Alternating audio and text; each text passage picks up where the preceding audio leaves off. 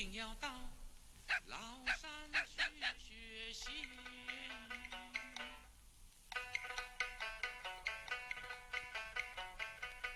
要学神仙驾鹤飞天，点石成金妙不可言。定要到老山去学习。又看《神仙传》，看得痴头呆脑的。正经书。欢迎收听黑六电台，这里是老杨。这里又是优娜。为什么每次你你口播完之后都要咳嗽一声？就是因为我发现我在剪辑的时候，啊就是我的口播还跟我平时说话还是不一样的。然后还得要调整一下。然后不是，就是我，然后以至于我在下次说口播，我然后在正正常说话的时候，我就会有些喜羞涩，然后用咳嗽来掩饰。大家好，我是你们的老杨。对 然后来嗯来来来来，就是就是这样，OK，今天跟大家聊点啥？就还是嗯，我们的 Club House 系列。。对《聊斋 》系列 Club House，然后我们就这样去蹭热点好吗？哪里有热点？嗯，哎，真的希望大家能拍出一点儿好的《聊斋》故事。就是我之前我觉得除了《倩女幽魂》，我觉得那个画皮，嗯，就是郑少秋版的那个画皮，和王祖贤对和王祖贤的那嗯版画皮，其实拍的也挺好。是挺好看的。嗯，那个电影名啊，忘了，我觉得能拍一点儿好的这种，我让我们蹭蹭 热度，我就好期待呀。但是后来拍的那些画皮也还凑合能看，爆米花电影。嗯，你根本不懂什么叫做爱。呃，就是呃是，比如说视效类的，其实是做的好，更好了一点儿了，但是。台词真的是，嗯，莫名其妙，有点有点糟糕，对对然后动不动还蹦出虎狼之词，就是让人有点尴尬。嗯，再一个问题，我觉得就有一点儿是它整个节奏，就是它包括它可能又想结合现代人的三观，然后又想去做一些跟原还原还原，嗯然后这个东西我觉得他们 扯裂开了，对就扯整整整整劈叉了，两张皮，嗯嗯，是有点两张皮的嫌疑啊。嗯但是之前拍过那个叫什么《古墓荒志》还叫什么来着？呃，里边有周迅，嗯有傅艺伟，就九几年谢铁骊拍的那个也挺好看的，就把好几个《聊斋》的故事和人物都混在一起了。啊里边说聂小倩是画皮来驱使他去干坏事儿的，嗯就那个也还挺好看的。啊嗯，那种其实大家会就是我不就我不就觉得那叫缝合怪，我觉得那种大家会其实有时候也挺精彩，如果你编就整个编编编排和剪辑的够好的哎话，我知道有一个形形容词叫什么《聊斋嘉年华 》，是不是大乱斗大乱 奥！德赛，德聊斋奥德赛，哎呦，太精彩了！谁能出一个《聊斋》的一个游戏，可厉害了。毕竟它不需要版权嘛，嗯，已经是世界人民的共同的精神财产了，就世界人民共有了。因为它毕竟过了年限保护期，所，以我觉得这里面《聊斋》里面记载的东西，它可以做 RPG 游戏，当然可以然后啊探索不同世界，然后去遭遇一些故事，然后做只要文本做得好的话，我觉得它就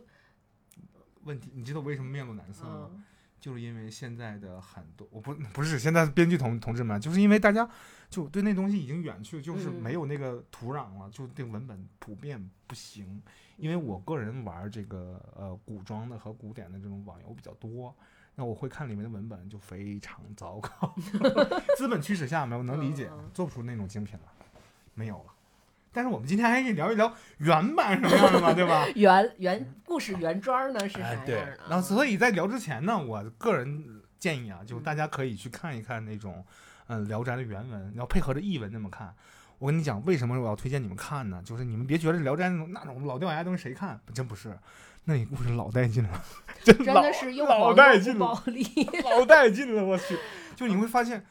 当时人的想法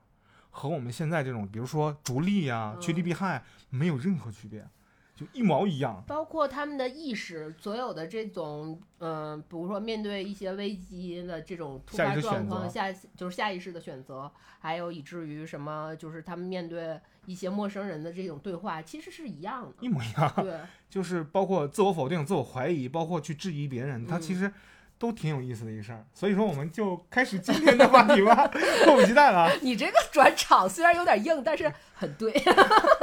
我是 Q 流程，值得肯定嗯啊。然后我们今天现在开来开我们聊斋的第二个系列，然后也是三个我读完之后觉得匪夷所思的 故事，然后定了一个主题，就是他们三个都是关于修道的一个主题。嗯因为可能如果有经常收听我们电台的听众，会发现我们经常会邀请我们的道士朋友什么的，我们还算是一个道教爱好者。是的，对，然后我可能跟朋友这样的聊天或者嗯是怎么样接触下来的话，呃，包括我之前不认识这些人，然后去对他的一些了解，嗯，呃，会有一些小的冲突，或者是对我一个一个小的认知颠就覆，认知颠覆。但是读了《聊斋》这几个故事，关于修道的故事之后，就是天，就是真的是天崩地裂的颠覆。和你想的不一样，对，你会发现你那是刻板印象。嗯，对吧是的，是的，完全是，呃，因为也读过一些关于宗教类的书籍嗯或者是什么样的嘛，然后都是官方出品就很正对对，光伟正。对对对对，也不能说伪光正吧，但是你这种。呃，你读过一些这些书籍，其实你是带着个人的理解去的，还是是有你主观的这种情感在的。然后你再 去发现这些故事的时候，你就会觉得我的妈呀，是什么呀？这是。但是它虽然说是故事啊，嗯但我我相信它还原了当时那个面貌，社会面貌，就是真的是有一些人在那个时候，比如说嗯，去修道的时候，他是嗯。出于这样的。呃，包括我可能产生一些质疑，也问了一些我道士，就我们的道常常来的道士朋友们，就是他们给我的一些答复之后，然后加上我之前读的那些，可能不嗯是不光是道教或者道的这个书，嗯。道的以哲学看待道的这个书以外，但是它是符合真正一个宗教的非常怎么说底层或者根基的一个。成成型的这么一个过程它是完全符合这个客观规律的。如果嗯你仔细思考的话，嗯是这样的，就是它呃，我们不说它具体是什么，但是它真的是符合的。所以嗯你可能可能是我个人把这个东西镶了一个小金边儿啊、嗯，完全是我自己的问题，就不能嗯、对，就不能是因为我的认知被颠覆了，嗯所以说我就觉得它是假的。对，这个这可能是本能，对但它它不是科学的，嗯它也不是我们所推崇的。嗯，我们其实想要知道更本源的东西。而且我觉得一个不管从道教的发发发发源发展来说，还嗯是整个时代或者是大家这么这个发展来说，那个时代的那个东西可能就是那个状态，嗯啊，然后它可能到现在它可能也有一些。就是改变，或者是有一些改，这么说有没有也好像也没有圆回来。话不多说，进进正题。我们进进正式进入 Q 的好不好？好，硬拉，真棒。哎呀，好歹我以前也是个现场导演。来继续。嗯然后我们讲开始第一个故事吧，叫贾凤志。然后这个故事也是《聊斋》里面，嗯、我觉得一我们我们今天选的这三个故事，我有一点儿用我自己的认知是递就是奇奇妙之旅递进的，越来越深的一个越来越神奇，对对，越来越神。神奇的这么一个故事。然后贾凤志这个故事整个概括起来呢，有点像我们之前听的那个黄粱一梦的故事、嗯，啊，就是 一晃神儿，哎，对对对对，就是他在这个煮煮煮煮这个黄粱这段时间，他就嗯。把他的一生都梦梦了一遍，嗯。然后他最后就发现这一切都是虚无，都是虚嗯。妄，然后可能有一个更深的 精神追求吧，大概是这么一个故事。然后我大概给大家呃描述一下这个故事吧，嗯然后你觉得我不精彩的地方，你可以 加入进来。小剧场是吧？对对对对对。首先给大家说这三个字儿啊，这个人名，这个嗯人名作为标题嘛，贾凤志，贾就是姓贾的贾，嗯贾志国，贾志新，贾元。然后奉是奉献的奉，献给，对吧？嗯奉献给。志是那个鸡，呃，雉鸡，对，雉鸡，啊那个那个鸡，呃那个鸡，贾 凤鸡，贾凤鸡，贾凤志啊，听着像个嗯朝鲜人。就是老贾献给了鸡，嗯，对。然后我们这几家就为了简化，就就叫他老贾了啊。老贾可以老贾，老贾嗯，但就是呃也不能，反正就老贾啊。老贾就当时就他，呃，是算是一个之前屡试不中、怀才不遇这么的一个秀才吧。蒲松龄自己啊，蒲松龄本名，对，就是他，哎，他屡屡就是屡试不中的这么一个人。然后之前际遇也比较就是不太不太好，然后嗯在就是突然间有一天呢，就是也是偶遇，嗯遇遇到了一个也自称姓郎的一个秀才，就是郎就姓郎郎的这么公子吧对，郎公郎秀才，我们管他叫郎秀才。然后郎秀才就说，就是他们俩聊了一下，就觉得互相还挺投脾气的，嗯然后以至于就。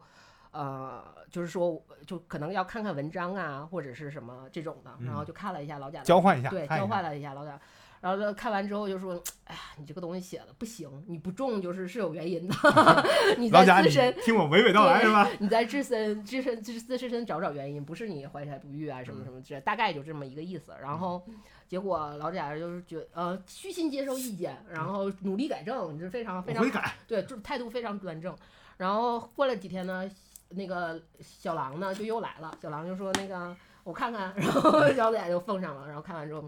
你这个东西还是不行，就是你这我现在比上回还次。对对对，也不也不太好。然后大概就是第三次的时候，然后老贾就寻思，嗯他想要啥样呢？就这人，就是也不知道是啥样，就随随便的就以就是他原文是细作，就是以开玩笑就开玩笑的那么一个瞎写了一个特别不通顺，就是那种缝合怪，呃狗屁文章。对，就是原文写的是狗屁文章。对，就是狗嗯，屁文章的这么一个嗯东西，然后给小狼看，小狼看，哎有点那个意思了，对，有那味儿了。这不是他当时就是说这个东西就对了。这个东西就是对了，然后你把它背下来吧，然后老贾说这这玩意儿写 就是说那我我我其实就跟你开玩笑，这玩意儿我别说让我就是那什么背根本就背不下来，别说再再写一个这样的东西了不，可能啊！然后。也就是马上就要到他下一次高考了，就是 他下一次科举了，然后小小小狼，然后他就老贾怎么背也背不下来，这个这个事儿，小狼说我有办法解决，结果就在那个老贾的背后画了一道符，嗯，然后结果，呃，老贾进到考场之后，发现就是他只能记住当时写的那那篇狗屁不通的东西。对。然后等到他出来之后，他就特别不开心，因为他觉得自己发挥的特别不好，就整个儿就是状态特别差。回来小狼就说的，就是然后说小狼，你看我也就这样了，这事儿也就这么办了。你把我那个符，因为他之前写完符之后怎么蹭也蹭不掉，他有这个有有一个细节描写，但他发现回来写完那个东西之后，符符就没了，自动消失了。嗯，哎，这不就是一次就是一次性了，一次性儿了，对对对对。然后水贴子，没身贴。纹身纹身贴啊，然后结果就是出来结果之后，发现他中上了，嗯，然后这个时候就是老贾就崩溃了，就整个人就大崩溃了，就说这个东西，这个我一旦就是每年会出一些高考作文选，大嗯家会看到他，会读到他，所以所以说。我我这个东西让别人看了，我就没面儿了。他当时有一句原文，就是说是以那个以金盆儿装狗屎的那种感觉，就是就是我写东西就是臭狗屎，我不我不想给大家看，就是特别特别羞愧难当的那种状态。然后他就觉得整个对他之之前的这些追求产生了质疑，以至于他最后可能就是他就觉得，那这个可能有有一点，就是这个时候他可能就是第一次他我们因为我们讲的是修道的故事嘛，他就出现了第一次修道的一个志愿，包包括小狼也给了他一些暗示，然后他就跟小狼去就抛弃抛抛家舍业，跟小狼就上山了，就找了他的师傅，就是他里面没有介绍他没有什么他介绍他师傅，就是类似于一个老头儿，也没说是嗯白胡子高人对，就一老头儿。然后说这个是我师傅，我就跟他修的，你跟他修的就就行。然后他就，然后还跟老头儿特别隆重介绍说他百年难遇的好苗子，清华北大，我跟你说。然后 对对对对对对。然后那个老头说那行，那就试试吧。然后说你我们现在有一个那个就是，然后说你要接受一次就类似于磨练，坚强意志的大试炼。对吧？意志大试炼，就特别中二。然后一西诺大西林，对，这然后是加回音啊。对对对，这是加回音。然后他就给他关到一个小小小石屋子里，然后教了他一些类似于心法口诀之类的。嗯然后在默念对，在这个时候就是这个大试大试炼的整个的这个内容，其实可以简单归纳成美女与野兽。对，但是野兽放前面，就野兽野兽与美美女对，然后 也就这个时候就出现了一只大老虎。大老虎，大老虎，大老虎来了，就是他先是听到了大老虎来，然后整个大老虎对他先是闻闻，然后又是挠挠他，是有点像，我感觉有点像我家猫那个状态，然后他很恐惧，很害怕，但是他觉得我在经受意志大考验，然后我应该就是马上就一心脑袋心，对，这个声音就出现了，这个这个整个回音就出现了，然后他就觉得啊，我接受，然后就马上就又能就是忍住了，没有表示就是心智没有什么改变，然后就特别坚定。然后这个大老虎就因为外面这个时候就传来一些别的声音，就把大老虎引走引走了。然后他觉得啊，我这个过了一个考验，就还挺开心的。然后这个时候就闻到了香喷喷的味道，就是那种出现那种音乐，对对对对，没没有，就是这个时候就有一个隐约感觉是一个女子慢慢靠近然后对，这隐约感觉是个，然后到，然后还在耳边就是。呃，跟他说了一些，我来了，不不不不，他说的其实是我来矣。他们对说说了说我来了，然后就他然后说你是谁呀？对他当时其实他知道自己在考验当中嘛，他有其实有一些警警觉的，但是实际上对方就跟他对了一个类似暗号暗号，就是他们之前的那种，嗯我来解释，嗯，你不好说。就是房中术的那种，就是嗯这两口子吧，在家里边就是行房事之前呢，就嗯得确认一下，就隔壁睡那个丫鬟睡没睡着。嗯然后如果确认睡着，安全可以办事儿的时候，然后他媳妇儿就会说一句“老鼠动了”，然后就两个人就可以开始了。然后这个时候，他那个女人在他耳边说了一句对，就老鼠就是老鼠洞，就是老鼠洞，然后他就就就是就是有点像耗子洞，呃，耗子耗耗子有些小骚动，然后就是这这种感觉，然后他就然后他觉得哎，这个女的是我老婆，：“然后这不是不是觉得，他 突然发现了，对，然后。就是发现这个美女是他是他老婆，然后两个人就不可描述了一番，嗯，然后不可描述没有哪有不可描述，原文写的是嬉闹，啊，对对嬉对闹一番对对对，嬉闹嬉闹一番，然后反正肯定就是乱你别七八糟他妈脑补了，加戏。然后这，然后等到一切结束归于平静的时候，那个 老头儿一夜无话，对一夜无话，然后什么什么那个什么此处不表，一夜无书，待到 天明什么之类的。然后老头儿带着小狼就进来了，嗯然后这个时候他媳妇儿就。你，其实姐也挺尴尬的，就是俩人坐床上，然后可能也衣衫不整什么的，嗯媳妇儿就跳跳跳床也不知道跑了对，跳窗跑了，也不知道为什么那么活那么灵活，然后就跳窗跑了。然后即便不说什么，人家是神仙啊，老神仙啊，当然就都一切尽在他掌握掌控之中。很生气，对，非常生气，就说你不行，就是你情情缘未了，未了对你回去吧。然后，而且还因为这件事儿，就是小狼受到了一些惩罚。然后小狼也表示说，那你大哥你怎么这么掉链子？对对对对对，说今年那个分数线没够，明年再试试啊。对，然后这个专业我明年还招人啊，就这么就招满了，我们啊，对对今年对对对，然后他就他就回家了。回家之后，回到他原来的家里面之后，就发现一切都已经改变了。嗯然后细问之下，发现已经过了过去了一百多年。对。然后这个时候，这所有的等于他儿子就是已经他孙子是五十多岁，最年轻的孙子已，经他孙子已经是都是年老之人了这样的，但是他媳妇儿就是他的妻子，就是那个小小老鼠妻子，就是嗯，应该叫米妮。米妮可还行。然后他他的小老鼠妻子就是，嗯，从他走以后消失就失踪以后，然后就报了失踪人口之后，就突然间有一天就睡过去了，就像睡美嗯人一样、睡就睡过去了。然后容貌其实也没有发生任何改变。对。然后那个他的孩子们还是挺孝顺的，就是该给他加衣服的时候加衣服，该给他怎么着怎么样，嗯一直伺候着，等就是等他回来。结果他回来了，他媳他媳妇儿也醒了。然后因为家里面发生了这些变故以后，家家境也不太好了，他嗯没有办法，他就决定再次再次就是，既然回到尘世中呢，再次发展自己的事业，嗯就再次参加高考，又来了，再再次参加科举，然后这次就又中了，因为他其实在上一次的时候他已经知道这个套路了，虽然他没有说他是怎么中的，但是他等于他已经完全。整个黄冈在心中，然后就是一下就 中了，对对对，就中了。中了之后，他官声也很好，然后就是所有的升迁都都非常顺利。但是这个里面有一个隐患，就是他没完，他的家人，因为他是一个很大的家族，嗯。包括他这些孩子已经是隔了很多辈了，所嗯。以可能存在一些教育，就是隔代。隔代的那个 教育问题，然后育儿的教育问题，然后他的孩子惹了祸，以至于有人差就是在那个他的上司面前就是弹劾他，然后他就被下狱了，判了一年，判对判判先判了一年刑，嗯。然后之后就被流放，就发配到去疗养了。疗养，但是那个辽阳是不是不是不是现在的那个辽阳，就是也是那个那什么一种那个不应该这么说，是，对吧？对，反正就是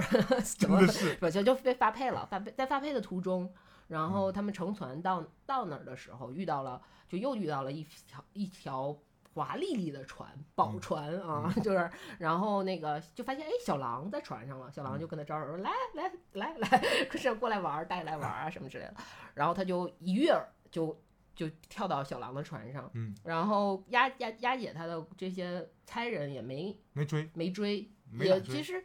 我觉得就是没反应过来，他一一下就跳上去没反应过来。但是呢，他发配，因为古代的发配就是他是不只是说你本人去，你的家眷也会跟着你去，去就一起一一起去了。所以他的妻子啊什么的仆人啊什么的也在这个船上，嗯然后只有他跳过去了，然后这个船就开走了，然后。说，然后他媳妇儿说：“你们这两个 傻缺儿，愣着干啥追呀？” 然后他们就开始去追那条船，嗯结果也就追不上嘛，因为人家是先船嘛，就就就没没没追上，然后就这个故事就结束了。其嗯实就在这儿，其实有有点戛然止这种状态，但实际上也就是说，他这次因为这个呃。就是这个官场，他也所有的官场，他也所有子孙的这些事情，他也都尽到了，然后他也都经历过了，然后最后他其实是因为在嗯，小狼可能有他是用意念发小发微信给小狼的一状态，是因为他在中中间他说就是说我在这个所有的这个幻场里面已经臣服了一臣服过了，然后真的一切繁华都是烟云啊什么的，然后这个冰就被小狼感应到，小狼就来。就是可能会有这个 一个结应吧，这个 体验到了走吧。对对对，然后他就是其实到这结束，也就暗示着他已经就去又他已经经历了所有的考验，然后去得到成仙了啊！这个故事就结束了。他妻子在船上嚎啕大哭，就说你。掉水里了，然后被捞上来了，对 然后对对对就开始哭。对对对对，就是你们俩这俩什么玩意儿？就好无厘头的故事啊！对，啊，就是这个故事就结束了，就是我觉得就很，就特别莫名其妙。就是首先我觉得，就是我因为呃怎么说，它的莫名其妙的点，其实倒比后两个故事要稍微好一点儿。嗯顶多就是我会在这里面会有一个就是疑问，就是说为什么要呃就是抛妻弃子的嗯这么决绝？那而且在他的那个意志大考验里面。他的妻子也作为一个考验的非常重要的指嗯标，跟老虎是等同的这样的一个、一个状态，而且他妻子在整个的行文当中，就整个的这个原版的故事当中毫无差错，就是没有任何说他，比如说呃那出轨了，可能是可能更严重一点或怎么样的，没有任何就是差错的地方，然后但是就变成了一个这么重要的一个屏障，也是挺莫名其妙的啊。我他妻子得罪谁了？然后这个这个这个地方，因为我就是有向我们道长求证嘛，他嗯。说其实，在某些就是道派的道教分分支里面嗯。会有这说，就是是必须，倒不能说包妻弃子了，但是是是必须得是持戒的，然后跟嗯。就是要断断一些这这些东西的，嗯。这个是呃，可能这个有一些，但是这种这种决绝的方法和这种嗯。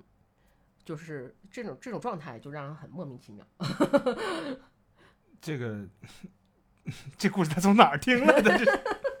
太奇怪了，这个。啊，对，就是他可能呃，这里面写的是他求道的一个经历吧，嗯。就是让他经历一些这个，对，彻底对人人间这些凡凡凡间的事儿，嗯，就彻底就凉透了。他因为感受到了啊人情冷暖。我觉得这个故事我们可以先放在这儿，我们先说下一个故事，因为下一个故事对比着来事讲，对对比着来讲，这样的话，因为我这么说完，你可能就是大家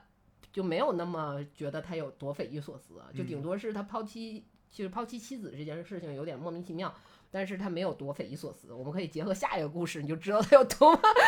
莫名其妙了。嗯，然后下一个故事是白鱼玉的故事。哎，这个我感觉说的我 有点儿，白鱼玉啊，这先说这仨字儿，嗯，白姓白的白，能明白？姓于的于，然后于谦儿的于，对于谦儿的于，嗯然后玉，王字一点儿，对，嗯王字一点儿，对，就白鱼玉。嗯，这里面白玉玉其实并不是指那个成仙的，就是去求道求道的那个主人公不是主人公主人公，他嗯其实是类似于他的老师，他一个领路人，他的师傅，或者嗯是带领他去引路人，引路人的那么一个状态。然后整个白玉玉的故事呢，读下来呢，就是有点像看那个《东成西就》里面儿，然后那个 大理段氏的那个呃段王爷他。太爷爷，太爷爷跟他说 “long long ago”，就是我们家什么什么，然后他说啊，原来我是一个鹌鹑儿，然 后然后说嗯，他说就是，然后他说，但是我与美丽的金轮国公三公主还有一段什么婚约，婚婚约，然后说就是 stupid，你怎么你这个愚蠢的孩子，你怎么知道天上的仙女没有凡间女子漂亮？就是就整个大概就是这么一个故事。然后呃，故事本身就是说他的主角姓吴对，叫吴清安，就是。呃，就是我们就以下就管他叫小吴吧。然后小吴呢是就是他的评价就是少知名，就是年轻的时候特别有名，就是名声在外，啊十里八村都认识对对对对对对对。然后他们当当地呢有一个葛太史，葛太史有姑娘也很好看。然后葛嗯太史就是也是算是慕名而来嘛，就跟小吴叫小小吴说说那个我挺看好你的，然后只要你这次考中了，我就把姑娘嫁给你。然后小吴觉得没什么太大问题，达成协议啊，然后说行，咱这么自负吗？也不用签什么合同，口头协定啊，就是以生生法律效有法律具有法律效应，然后就去参加考试了，结果没中，嗯嗯，没中，然后那个小吴特别有志气。就是他可能他这个名也是因为他有志气，然后就跟然后就去找那个这个葛太史，就说那个没事儿，三年以后啊再战对，再战再战再战高考高考，然后就三年就是三年之后我们定再重新定，就是三年之后就是其实葛太师也没说啥，就是也没有说要撕毁单方面撕毁协议什么，但是小小吴主动就说三年之后如果我不中的话，咱们就拉倒。就一嗯锤两拉倒，但是我三呃我三年之后我肯定就是他做这种表保保证也是表示他自己非常的有自很自信嘛，嗯，然后就回家觉得三年之期认真苦读，嗯。然后就是认真学习，但是就在这个时候，我们的主角白鱼玉。我感觉这个名儿太绕口了，小白，对，小小呃呃，也不能说小白，应该老白啊，老白。然后那个老白就出现了，然后就是他俩也是偶遇，路上偶遇嘛，然后就小吴就把老白带回家了，然后俩人相也是相谈，也是老套路，相谈甚欢聊高兴了，啊，就聊高兴了。然后那个当时也炫技了一把，就是老白也给他就是炫技了一把，就是因为他们俩聊完之后，老白就是骑。青蝉就是骑着青蝉就跑了，就骑着小小虫子就就画飞走了。成一比手指还小的东西，骑着青蝉就上天了。对就是就跑了，然后不是就跑了，就拜拜了啊，我走了。对对对对，就是说你要不要，就是还教了他一些就是修道的心法口诀之类的，让他练一练。然后就是小吴呢，就是在家啊、很想念他。对，甚是想念他。怎么说呢这块儿？然后就是相当于一个射手太依赖辅助，突然辅助没了，自己 有点瘸是吧？不敢对，了。大陆 有点带不了兵线的意思，然后就很甚至思念嘛。然后这个时候就来了一小来了一个小童，就是一个小孩儿，然后就说我就是我是老白的那个仆人差啊差仆人，然后就是带你老白说上次上你在你家，这次来我家啊，请你做客呃对对，请你做个客。然后俩人骑着小鸟就就飞走了，这是 第二次啊，这对对。相当相当浪漫，对对对。对，叫童凤，嗯，桐树的桐，然后就是凤凰的凤，骑着童凤就走。他说嗯老那个小吴说这玩意儿我都挺胖的，我能禁住吗？嗯然后小童说你骑你试试，让他上去，哎嗖就飞走了。对，就是而且他整个带他在天宫漫游了一圈儿，是，极其奢华，极其就是虽然他们刚开始也遇到了大老虎，就是这个这我我觉得老虎是不是神仙们养的喵喵？也是他们的喵喵。然后那个就是也遇到大雾，但是后来就发现整个就是呃楼也是好楼，就是这个楼盘简简直就是盖了帽了，然后 然后就整个物业条件也好，然后卫生打扫的也好，然后就给他炫耀了一把，当对新人你就这好处。对，特别好，就是整个有天宫漫游记吧，就相当于。然后最后就来到了小白的家，最后最后一站是到的老呃老白的家，然后老白开门之后，就是一打开门，屋里头就好吃的好喝的就咱就不说了，房子好，反正上面那个他们就不是人间。对他们的 你这个在暗示我些什么？就是这个小区小社区不错，咱就不说了，就是屋里面儿真的是就是美女如云啊。对，然后小小童说，王母娘娘比我这好看多了对啊，说了这个，啊就是说我们这不算啥，啊对吧？对，然后当时小这个要说到他们第一次相遇，老白临走之前有邀请小就是。小鱼啊，小吴嗯，小小吴那个说得道成仙这件事情，但是小吴说，我有一个好看的媳妇儿慧宇，我与金轮国三公那个 美貌的三公主有我慧宇，舍得不下。对，然后所以就是老白当时就不置可否嘛，就走了。但是这次看到这么多美女，然后在这个时候，老白就还开跟他开了一个玩笑，就说，呃，你那个好看的妞儿咋样了？你俩处咋样了？然后呢，就然后小小当当时啊，还没还没到手小吴就改口了，就说那个。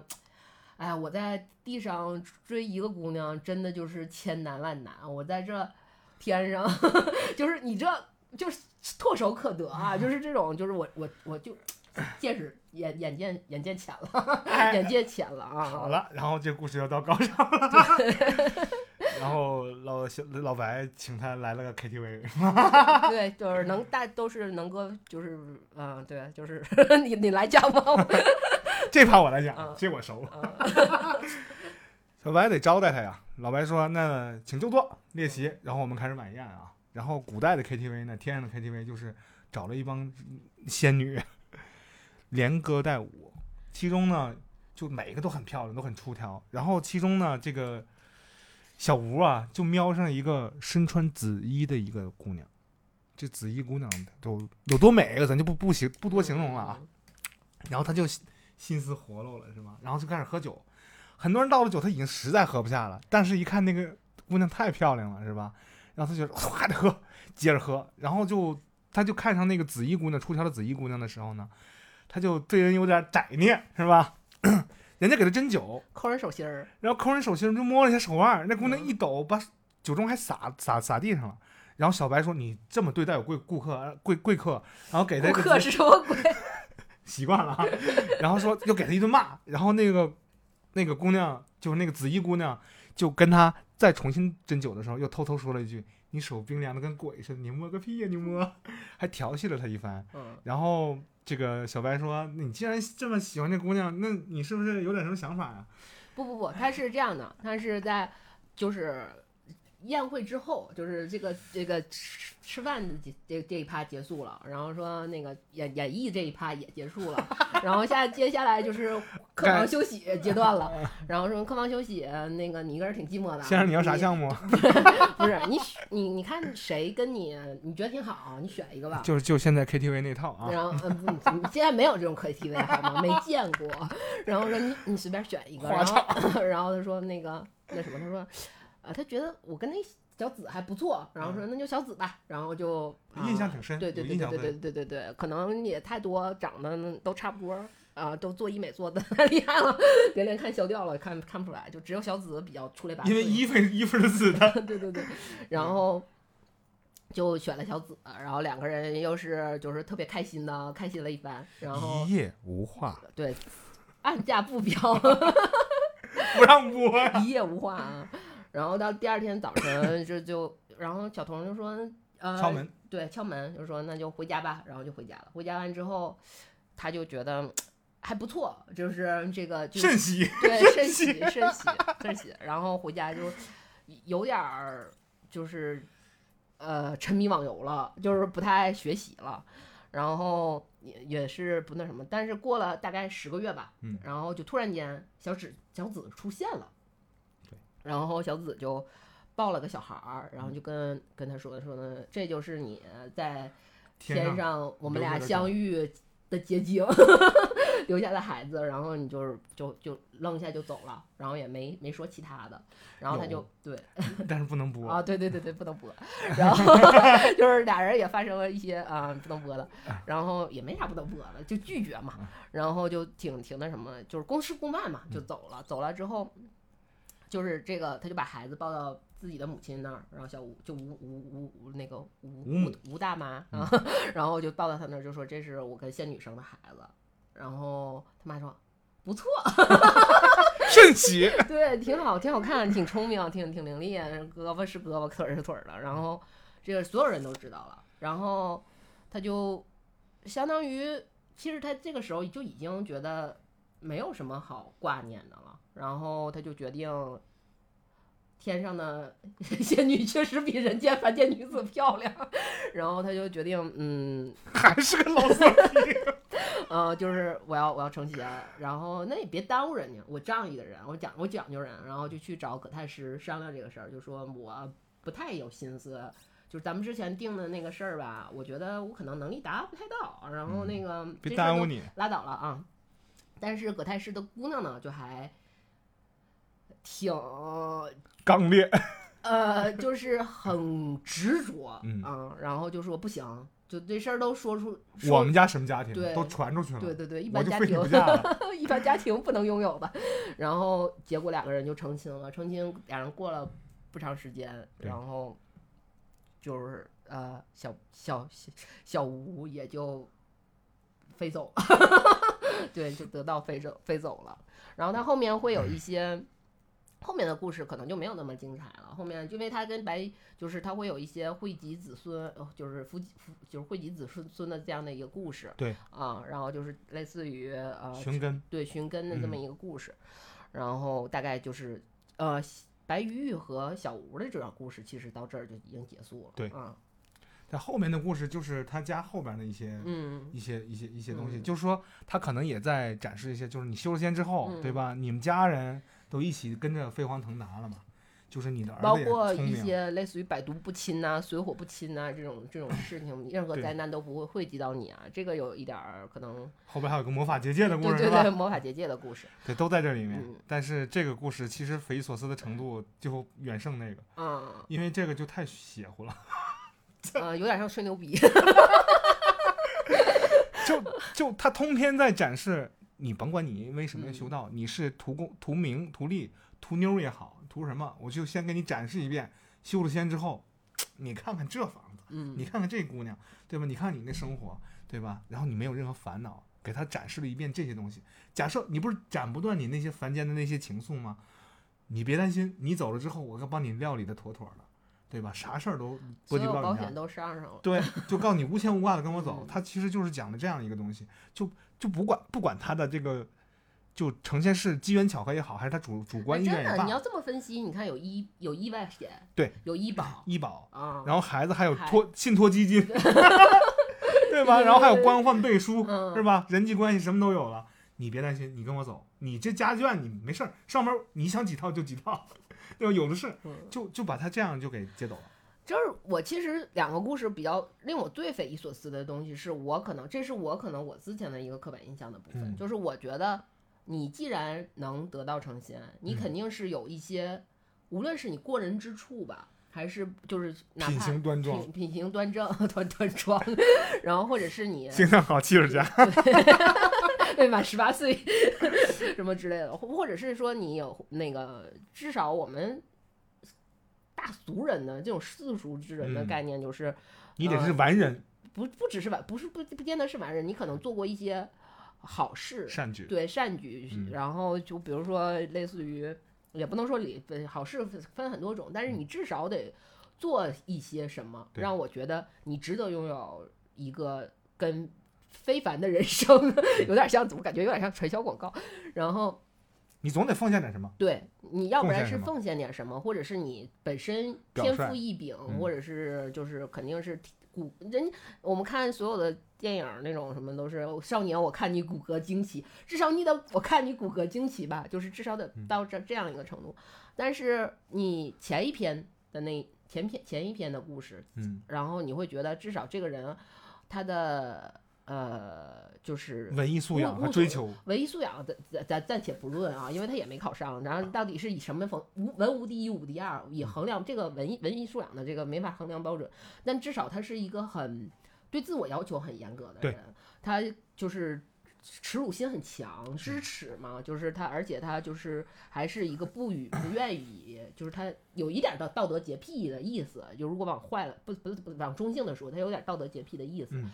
但是小就是小吴啊。吴清安啊，对啊，我就你就会觉得，这啥人呢？见异思迁，就这这这是个什么玩意儿？就是你会觉得，你看这不就是纯渣男吗？但不一定啊，为什么呢？渣不渣男的咱按下不表，嗯他有引路人。嗯老白，老白说：“我靠，这我哥们儿，我欣赏他，我甭管他咋样，我就要让他能成仙，遭罪也好，是享福也罢，到最后他得跟我走，我哥们儿我得罩着，那我上面有个人脉也行，对吧？你上面有认识人也可以，呃，但是我理解啊，就是我觉得 神仙看你面善这件事儿，是就是 我看你，我看你眼熟什么买彩票，这种，对 对，因为那个我我们道士朋友给我们解释，就是他的觉得，就是不是他觉得，就是他们的选拔，其实这种选拔就像嗯就有点类似于买彩票，说的直白点有点什么呀？但是我如果用文一点的话，就是所有的偶然都在必然的交叉点嗯上，就是嗯命好什么的。但是你至少我看你面善，我也觉得你至少有值得让我去能让我欣赏的地方欣，赏的地方对。这个人两个人相遇肯定是为什么要说有一见钟情呢？这个嗯欣赏的地方也不也没啥吧，就是这种状态啊。但是白玉玉这个故事，我揣度 我 揣度阶段，就是他其实可以用我揣度的状态 你又来了，我靠！对，小剧场对小剧场有小有可以有一个小剧场，倒是可以解释通他整个故事故事的逻辑的，嗯啊，更有更更有这个故事的逻辑的，就是，嗯，你接着瞎编，你编吧，我听着。我觉得这个事儿可能是也是。呃，我觉得古代父母真的是为孩子操碎了心心，孩子不省心，真他妈对，有头疼点儿。有点像那种 操碎了心的状态。我觉得这个可能是葛太史当时因为少之明嘛，就是小吴的评价就是少之明，就是因为负盛名，嗯然后选择小吴去作为女婿的一个人选候，选，对候选。但是可能一是我觉得他看到他的真正才学，因为他考试用考试，如果用考试来衡量衡量的话，他的才才学不不能让他得到就是得到肯定，这个事儿就已经 pass 了。嗯其次，可能在日常的接触中发现这个孩子就是老 就挺挺就是真的。也是有负盛名的，就是名不起名不副实嘛，有点这种状态，所以可能会有一些，呃，就后悔了，实小失落对小嗯失落，但是之前自己有过口头协定，不能对 公然的对对对，撕毁。撕毁单方撕毁协议嘛，然后包括呃，就是而且大家固定书城的认为啊，科就是科举这个事儿，也不是说一次就能中的。对所以在小吴第二次去立 flag 的时候，他也没有办法去说你这次考不上，我就不要你，嗯，不好意思说。对，就不好意思说。然后这个时候可能就有小白的出场，呃，小白小白一一，然后再可能带他带着他就是啊、就是我觉得可能就是呃，包括天宫的描写，可嗯能是就是大老虎那个事儿暂且不表，然后但是整个天宫的描写可能。它只是一个去了一个欢场，当时的一个非常高级的欢场的一个，那你说你一个，呃，青楼 Plus，对，就是你一个读书人或者一个志打算有有这在在仕途上有志向的人，是没去过那样的会所，一是一是没去过，二是 不允许。对嗯其实，在正常也是不允不允许的，他们是有非常严格的制度的。就是一嗯旦你发现你去逛这种地儿，你的资格就被那什么了，被撤掉了。所以整体上，他描写的神仙的部分，就可能只是小就是小吴的一个借口，或者是老白交代他说。你可以这么这个事儿，如果你回去想吹牛逼，你可以这么聊，对，然后就是他但是肯定是去了一个高级的欢场，嗯，然后包括子玉女子回来就说，就是我这个孩子的出现，我觉得也是很有问题。包括葛太史的女儿为什么那么坚定定的跟他在一起，其实一切都其实是有背书的，嗯所以这件事儿就。如果是有背书的话，情况下可能就没有那么那么奇怪，一切都是有准备的情况下就没有那么奇怪了。嗯，而且这个孩子，葛太守的女儿也能这么真心实意的当自己孩子来抚养，就是也许他是一个品格高尚的人，也许这个孩子真正有关系的，可能跟葛家关系更多一点儿，也未必跟吴家关系更多。好像跟吴家没什么关系的样子。对，可能他养的孩子姓王。也许姓白啊。然后最后可能就是小白就说：“我可以带着你去，我们就过这样很开心的、很开心的日子，我们就走了。”嗯，然后小吴就跟着小白，或者是只是一个骗局，这个人就此 disappear 了，啊就被或者是对，就是。呃可能就变成了所谓的销金谷啊，什么就这种那种那种地方嘛，就是最后就那样一个结局啊。然后大家可能在就是一个一孤儿寡母，然后抚养一个孩子长大，然后可能会有一些面对社会的质疑或者是什么样的，然后为了立这个整个的这个这个这个这个这个东西，然后会编一些就继续后后面的那些，因为包括对后续写的那部分，包括后面续写可能就说有道士在他儿子去就是出出门的途中，然后嗯。去帮他祭拜敌寇，祭祭拜祭拜贼寇，然后嗯。帮他协助他们家，包括他们家只有他们家没烧掉，或者是包括那个小紫的那个金串儿，然嗯。后这些东西其实就是只是拿来做一个全当这一切都是真的的一个证明。这一个解释。嗯，嗯，后边那些跟白玉之后的那些故事，对，就续写的部分，可能是这娘俩搞出来的，对，也有可能是也。是一个一个证明，一个就是确定这个孩子是先得，嗯就是从神仙那里得来的。嗯而且我的老公就是去修仙，并且成仙了，嗯就是他没有去换场，就他没有这我们家没有这样的人，没有这样的名声，没有这样，就是我还是我们家还是一直保持着这个知名，就全全地知名的一个程名望嗯，还是为了这个修补自己的名声，可以做一切的谎言，然后一层编一层，一层编一层，后来扯不下去了，最后来一场大火，全家全烧死了，嗯，就我们家活着，因为有一个子串儿变成了一个结界，守护了嗯他们家。嗯，就一金手镯，但是金手镯还对一个抢劫器，莫名其妙。就他那故事编的有鼻子有眼儿的，就是我嗯觉得还是挺挺逗的。他里边是这么描写的，给大家讲个细节。故事最后呢是，呃，他们家附近着火了，而且大火着了好几天，越烧越旺，最后呢就烧到他们家附近了。就烧到他家附近的时候，那个手那个那个手镯金手镯嗯，突然间张开了一张大结界，然后就就把他们家保护起来了，然后其他周边全烧完了，他们家就没事儿。但是呢，那个手镯不是有小口儿吗？那火苗从那口儿窜进去了，结界口窜进去了，把他们家小阁楼、小阁楼给烧没了，角楼，也角楼给烧没了，嗯然后其他的什么完好无损。然后他就编出这样一个瞎话，这个故事就结束了。我觉得这是瞎话，绝对是 这这母子俩搞的，后边这这这一趴绝对是他俩写的，这就狗尾续貂。但是呃，他可能我们认为他也是有一种阴谋阳谋在里面啊。。对对对。呃，然后去给我们解释修仙有多好有多好，实际上其实就等于是，呃、我觉得不纯，可能在白玉就是白玉玉这个故事里面，可能没有什么存在所谓的修仙，是只是一个对外人的一个呃一个说法。其实它可能更像什么呢？就是那种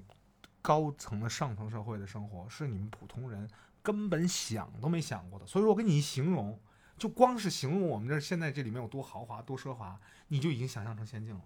因为你只能听说传说有仙境，但实际上就是上等人的平常生活而已，也有可能。因为当时读《红楼梦》的时候不也是吗？就刘刘姥姥进大观园园的时候，最后就是不，当然是也给了不少钱什么的嗯这些东西、物资，然后他就说说那个说你能不能给我把大观园画了一张画？我们要拿把这个画拿回去，我们就会觉得那是仙境。嗯其实它就是一个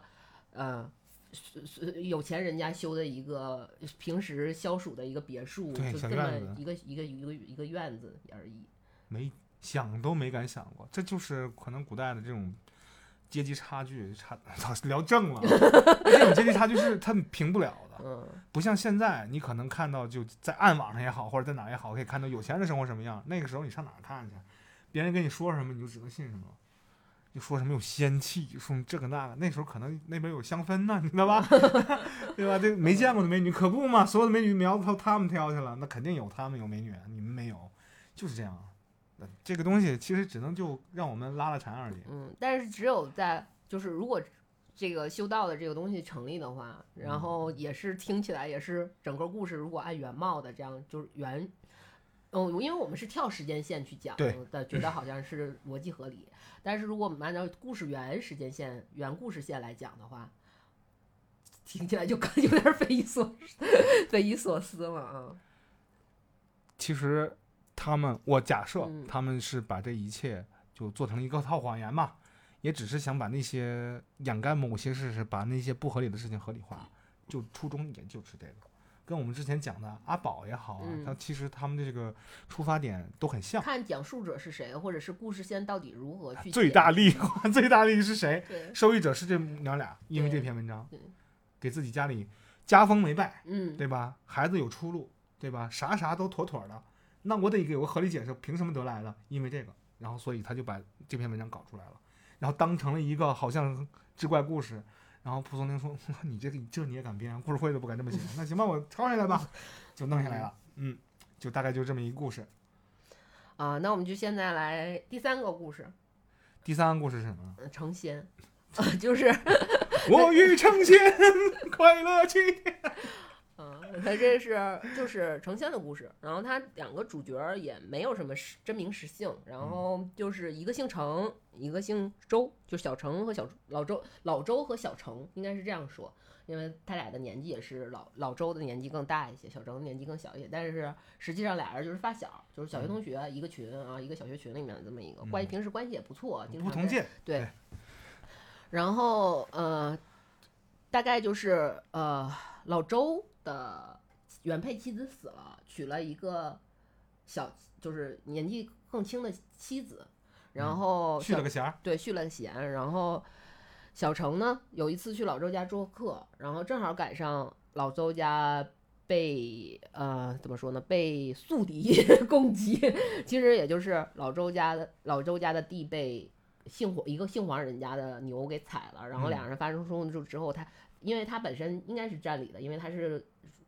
他家的自有那个自有财产被损坏嘛，嗯但是对方又把他的仆人打了，所以就是老周就很很生气，对你侵犯我，你还打我家对人。对对对，嗯就是非常生气，然后就去去告皇家，但是皇家因为跟当地的知府是亲戚，然后以至于结果就颠倒黑白嘛，然后老周就被收收收押，然后被关起来了。正巧也在同时期，就是。呃，这个这个县抓了抓到了一些三贼，然后就想把老周也混在里面，然后同同做三贼的论处，直接就直接就赶尽杀绝，直接送走啊，然后一波带走。对，小因为小程正好在家里，又也知道这件事儿，嗯然后两人又关系特别不错。小程是一个很仗义的朋友，嗯然后小程一直是一个很仗义的朋友，记住我这句话。然后小程就替老老周就整个申冤，然后去代理诉讼对代理诉讼，作为那个被告就是原告代理人，然后一直在帮他做这些官司。嗯，直到就是在这个过程中，老周在牢里也受了一些苦，然嗯后最后官司还是其实是还是打赢了的，，解送了。嗯，但是是但是嗯，坏人也虽然得到了惩罚，但是惩罚的也没有那么的符合他们俩的就是预期最早预期吧。然后小程就对这些事，因为小程也算经历了这件事情嘛，小程就官官相护，不对是好东西。小程在就对这现实生活中，现实生活有有一些就已经失望了，然嗯后这个人就消失了，然后事隔了一段时间，就是呃回来之后就小程就又出现了。小程的说说说辞呢，就是我去修道去了，现在我从二级变成五十级了。是对，倒是实习生。我觉得我的，我觉得这个工这个工作还是挺不错的，所以我打算就是来找老程老周嘛。老周就说我们来找老周，说我带你一起去。嗯然后老周说我现在老周一直是一个很温和的人。老周就是虽然在那次牢狱之灾差点差点死掉，但嗯是就是我现在还是觉得大难不死，我得享享福啊！对必有后福。你看我这这年轻漂亮的小媳妇儿美，我舍我舍不得。然后就是还是比较那什么，然后。小程也劝了一下，感觉没什么用。然后两个人聊一聊，说：“那我今天睡一夜，明天我就回到回到我那个换上，回回到我的那个那个修道的地方了。然后有俩人睡觉睡一觉醒来之后，呃，老周就发现小程不见了。嗯，但是老周起来一照镜子，发现自己变成了小程，嗯，换脸了，啊对，就是灵魂互换嘛。然后他也反正就是大概他就是一番推敲之后，他觉得灵魂互换就是这这件事儿，我也看了一些电影，就是比如说被雷劈了一下，两个人灵魂互换，但是肯定要两个人再在一起，被雷再劈一下就能换回来，所以我需要去找到小程，然后他就去根据之前的一些录像，然后就去找，就找到了在就道观找到了小城，然后嗯。就是小城修道的地方，然后也就是也小城也把。也让他们恢复恢复原原貌，就小城小城是小城，老周是老周，然后也让也带老周体验了一下整个的就是修道的一个环节嗯啊，哎，听起来怎么这么像，更像传销的故事了。然后体验了一下，然后就说那你嗯，只要三五八零零，你要不要加入一手买一手？六九八零零，对对，然后老老周老周说，嗯，嗯我觉得我媳妇儿挺好，我媳妇儿比这个好，然后就然后说小程说那好吧，那既然这样，就特别特别轻松，然后就说那我就把你送回去吧。嗯，结果两个人连夜就赶回来了，嗯然后小程先到一步，然后在门口就嬉嬉皮笑脸的就说啊，你看把你送到家了，你回去吧，好好过日子吧，什么什么的。然后老程那个老周呢，然后就也不知道怎么想的，翻墙回的家，也不敲门，也不是。结果到自己的屋外，就听到屋里头有不可描述，呃，也其实他也没有很不可描述，当时那个情景就是一两个人窃窃私语或者很亲昵嘛，他嗯其实描写就是很亲昵。然后推门进去，就是捉奸见双，然后看见自己的妻子跟他的仆人，嗯，两个人在床上苟且，被抓了一个现行。然后这个时候，周某恼羞成怒，然后拔剑砍掉了。呃，仆人的一只一个一只手臂，然后变杨过了，对，然后那个仆人也夺门而逃，然后妻子自己的妻子呢，就是很气愤，然后就这个段是这个这一段就很，就是描写的很残忍，嗯就是他说削掉了妻子的头，并且把肠子挖出来挂到了树上，嗯就有点像那个《水浒》里面那个《水水浒》里面杨雄杀妻的那那呃那段，就是很像切碎了，对对对，包括就是，嗯、就是这反正整整体描描写非常相似啊。然后结果就是他就觉得，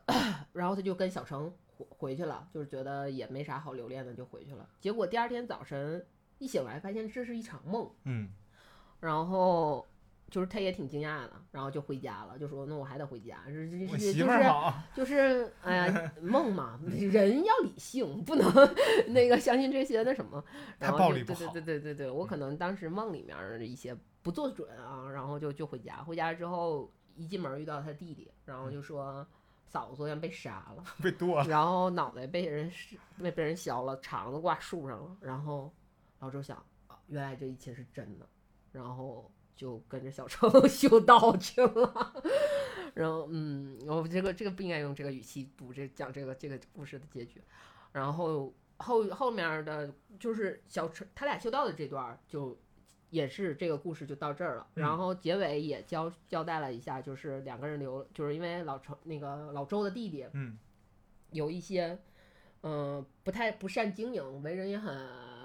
呆板，然后嗯所以两人就留了一个，呃，点石成金粟给他弟弟，然后家里面也后来也丰衣足食，过得很好，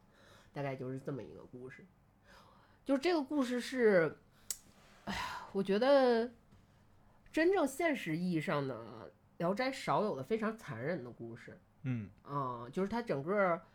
描这种描写就是非常残忍。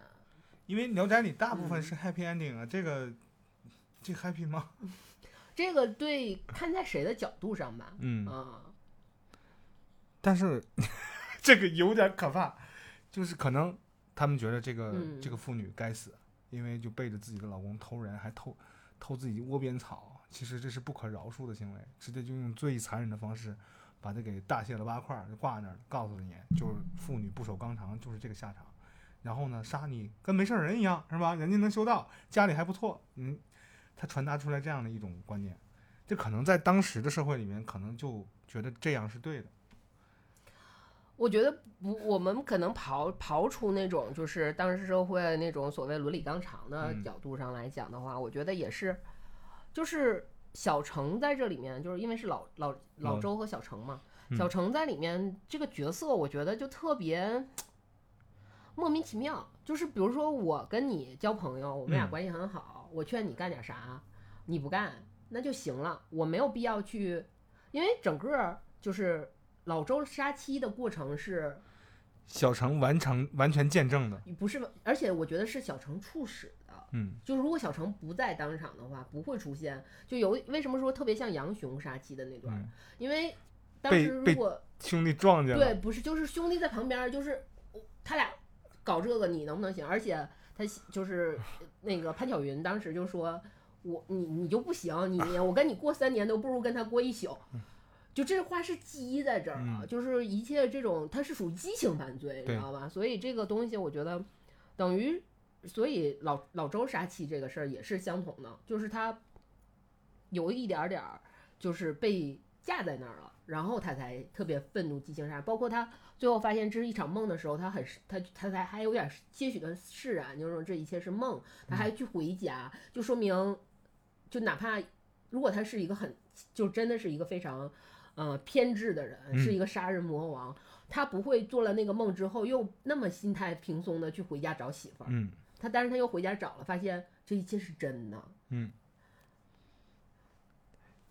要是他真想杀的话，他会怒气冲冲回家再杀一遍。对，嗯，对吧？就是或者是我怀，就是等于是已经在他心目中这个梦不管是真的假的，这个如果他是一个很偏执的人，这个东西已经在他心里埋了一个种子，但是实际上老周在回家的那个时候，他心里是没有那颗种子的，他是你别生气，别生气，杀就杀了。故事故事，哎呀妈呀，给气的不是我呛着了，自己呛着是自己。给台长气咳嗽了。不是，关键是觉得你看，因为老周一直包括遇到不公正的待遇，虽然小小程经历了一些，但是老周是遇到最不公正待遇最多的人。对，包括他最终冤枉，被冤下枉、狱，下狱，而且差点在狱里被害死，这些种种的都是其实是老周的经历，跟小程的关系，小城只是一个见证者，嗯。所以就特别，我觉得如果他们不是去修道，而是当山贼的话，我觉得还稍微合理一点儿，因为他这里面我我觉得他们把小城会塑造成一个你读整篇通篇的故事，当然，就川的朋友杀媳妇儿这个事儿是不太正常，但嗯，是如果把这个川的朋友杀媳妇儿这个事儿刨除出去的话，就是小程其实是一个很不错的朋友，嗯。他能在你最危难的时候一直帮助你，嗯。然后而甚至在你出事情的时候比你更愤怒，嗯，因为他最后看破事这些事事事也是因为这个原因嘛。然后，嗯，而且是一个非常仗义的人，就是原则上是一个，除了杀气这个事儿有点莫名其妙以外，你就是你干干干预嫂这事儿就是有点莫名其妙，但是其他的事儿他是一个非常不错的朋友，很我觉得有一点点像很侠义的这种嗯，这种东西在的。然后，从小程他是不是觉得，兄弟你媳妇儿这样我知道了，嗯，我故意领你去，你看看，嗯我不知道你啥脾气，我是忍不了，对看办吧，就是这种，我就在这看着，你弄不弄？嗯。你而你要不弄，你就不是男人，咱俩也处不到一块儿去呗，也没有别的事儿，以前都白交了。哪说哪了啊，哪说哪了。我我出门，我当时这事儿啥也没发生，我也不跟别人说，反正说了你心里也是病就当我不认识你，啊。对不对？对对对对对对，哎呦我的天哪！这个这个故事，我觉得这太邪乎了，这说了些什么鬼啊？他是就嗯他是可能是觉得他遭受了老周遭受了那么多不公正待遇，嗯就是可能上天为了补偿他，让他去给有一个修仙的机缘，让你脱离这一切苦海，后来再补给你，不，我觉得他们最后就是当山贼了，那就是当山进传销了。就是当山贼了。就是小程其实他等于是更激烈的那一块儿，然后所以他去当了山贼，劝老周来当山贼，老周不当。有一你不觉得非常像梁山入伙的我明白明白，桥段？有有点有点那个嗯意思。包括最后的点石成金，哪里来的点石成金？而且老周随随便便一剑削掉别人手臂，然后又削掉了头，拉出了肠子，挂还挂在了树上，这就是梁梁山所有梁山的描写啊。啊，老周脾气那么暴，老周是架在那儿了，但是小程拱火吗，不对呀、一开始他去老周就 在家里边刚听说田被踩了，不也挺爆的吗？我要跟他理论理论去，他妈你 惯你毛病。他是，但是老周是他理论的原因，不是不光是老周脾气暴，是因为他占理，他里面首先一是他占理，二是素，他里面有一个说他由来以往这家人就是这样，总给他找事儿，这个不是一次两次等，有点积累积累到那儿了。但是你想积累到那儿，顶多老周就说我去告你，我没有去私斗，一般就是那我就去死。我操，明白了，明白，他就京官是吧？对非安排这么一个人，嗯老给他找事儿，一西打一西，这谁给他安排的？这是为了他让他成仙当山贼，然后给他安排这么。这他他说是当是成仙了，嗯但是就是这个家里出了一个山贼不太好听，但是家里出了一个神仙倒是蛮好听的。然后就不断的给他弟弟输送利益，对，对不对？对点石成金，哪来的金？不抢来的钱？你劫来看。他们结黄杠之后，不是结黄杠，结黄杠之后，黄成刚，对啊，生辰纲，对结生辰纲之后，黄冈黄杠是程咬金 啊，一接样接衡水，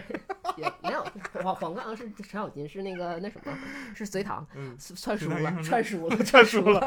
然后他们结完生辰纲以后，不也是马上就去给公明哥哥又送信是是是又，那什么吗？又送钱吗？是，嗯，然后公明哥哥就是因为这事儿，不就包括卢俊义，对，他很像老周，有点像卢俊义的有点有点那个意思对，嗯，安排的明明白白的。这哎呀，还是为了演你怎么，你怎么，我就觉得你好像说的每一个故事就是都是讲述者是谁，他在掩盖一些什么。对，你就金田树是吗？杨天一，呃，杨天一事件部啊，嗯你你分析出来他们是山贼，那有没有可能是点 别的？也有可能就嗯是，但是就这个钱的来源嘛，嗯哪来的钱呢？对啊，这个钱的来源就是你要把，就相当于洗黑钱嘛。你要怎么用呃古代用什么方法来洗黑钱？没有办法洗黑钱，我只能说是神仙点石成金。反正没法求证，死无对证的事儿，谁点石成金，我就不告诉方子，你我我家石头我随便点。你现在给我点一个，咱电台马上关闭，不干了。哎呀，就是我这这三篇故事啊，就是可能，嗯、写了三个人他成仙的这样一个背景，和他自己主动或者被动，就被命运迫使他，或者有人带着他，就领着他往前走，然后成了仙了。这些人，呃，他们的背景各不相同，然后诉求也各不相同。然后我不知道他这个蒲松龄先生他写这三个故事的意义是什么呢？他他他想传递些什么呢？啊我觉得其实有一个是，我觉得有一个是，嗯，怎么说呢？它有一点，因为它没有，它不是一个长篇，嗯，就它比如说像所谓的四大名著，它是一个长篇，对，长篇它可能是反反映一个一个具体的事儿，它可能嗯是每个故事反映每一个事儿，然后而且我觉得。通过我这次再读，就是 也是长了一些年纪之后再读蒲松龄的时候，我会觉得它其实是一个，我虽然不敢干，但是我知道我敢写，但是我写的也很巧妙。我这就是这个世界，这个世界就是这么奇妙。你们认为，就是你们可以认为有鬼有神，我天哪！我觉得还写了一本《致富经》，现在就刑法，是吧？你他他得解释合理化呀。无论是多脏、多多阴暗的事儿，就让它合理化，然后把它编得云里雾里、云山雾绕的，然后让你们听，然后你们老百姓就只能跪那儿听，你就只能信它是真的，因为你没见过什么是真的，你想都不敢想。或者是他他相当于说我假装以鬼神为妄言，就是我讲的都是鬼神的故事，但是你看你们这些当就是所谓的这些有钱的人，然后都干了些什么事儿，就是有点这个意思。因为蒲松龄他很穷，他没什么钱，嗯他郁郁不也不是郁郁不得志，他也认了，嗯，然后他不认，他不认，他一点都不认。没事儿，你后来不就给他了吗？他其实我觉得他整个就是，他是一个挺愤怒的老头儿。就他到后期，他是一个非常愤怒的老头儿，包括他铁朋克，对对对对对，他挺他挺朋克的。然后你看他，包括他前面，他对一些比如说所谓的狐女啊，对一些女鬼啊什么，他其实是一个非常，包括一些精灵古怪这些，不管他是是否真实存在，或者他嗯暗、暗喻一些人吧。然后这些人他其实是以一个非常开放。非常，或者是有一些偏向他们，是一个保非常褒义的一个一个方法去、嗯去去去来讲述他们的，但是他在后期，他对这些人也看不上，就他变得谁也看不上，就是有有一点点这种状态啊，他也不是说谁也看不上，就是他对这些人，他其实就到后期的态度是有一个很大的转变的，非常大的转变的。我觉得都失望了，年纪到了，他觉得不重要了，你们都是弟弟，我要走了，你们这帮弟弟，反正我考不上，说啥你都白给我一个不扯稀罕是吧？说啥都不爱说。终身成就奖，我他应该是，他应该是那个，因为科举考试可能要交一嗯。些碎银、是吧？然后他刷一个这个碎银的一个贡献榜，他就等于他是榜一，就你买榜一大哥。买了会员，然后嗯呃大会员，心愿 VIP 十，对，然后那我就是那我给你加个黄钻吧，有点这种感觉。给了他一个独一无二的成就，嗯，对吧？解锁了新成就对，付费用户解锁新成就。唯一一个大奖杯，然后嗯拿了没多久就在他的面壁居里就去世了。好可怜那老头儿，哎不不可怜，你看这剧组看咱聊这么开心，人家一辈子是吧？嗯？他他也绽放了，他可能他也没想到绽放到三四百年之后，嗯所以呃，这也也得不出什么样的一些一些我们想要的知识但是会长了一个见识，就是嗯说，可能真的求道的人在古代或者我现在都是嗯，还有跟我们想的不一样。还有一个事儿是，我觉得选了这几个故事，也是一是觉得他们都是就是得到求道的这种大主题，其次我真的觉得这三个故事是我觉得里面比较猎奇的，就真的是对于我来说就是纯猎奇向的一个故事啊，我不得不说，你选这仨故事绝了。真的猎奇。就可能我们以后找一期，就真嗯正多摘一些这个《聊斋志异》里面的一些对对对对，呃，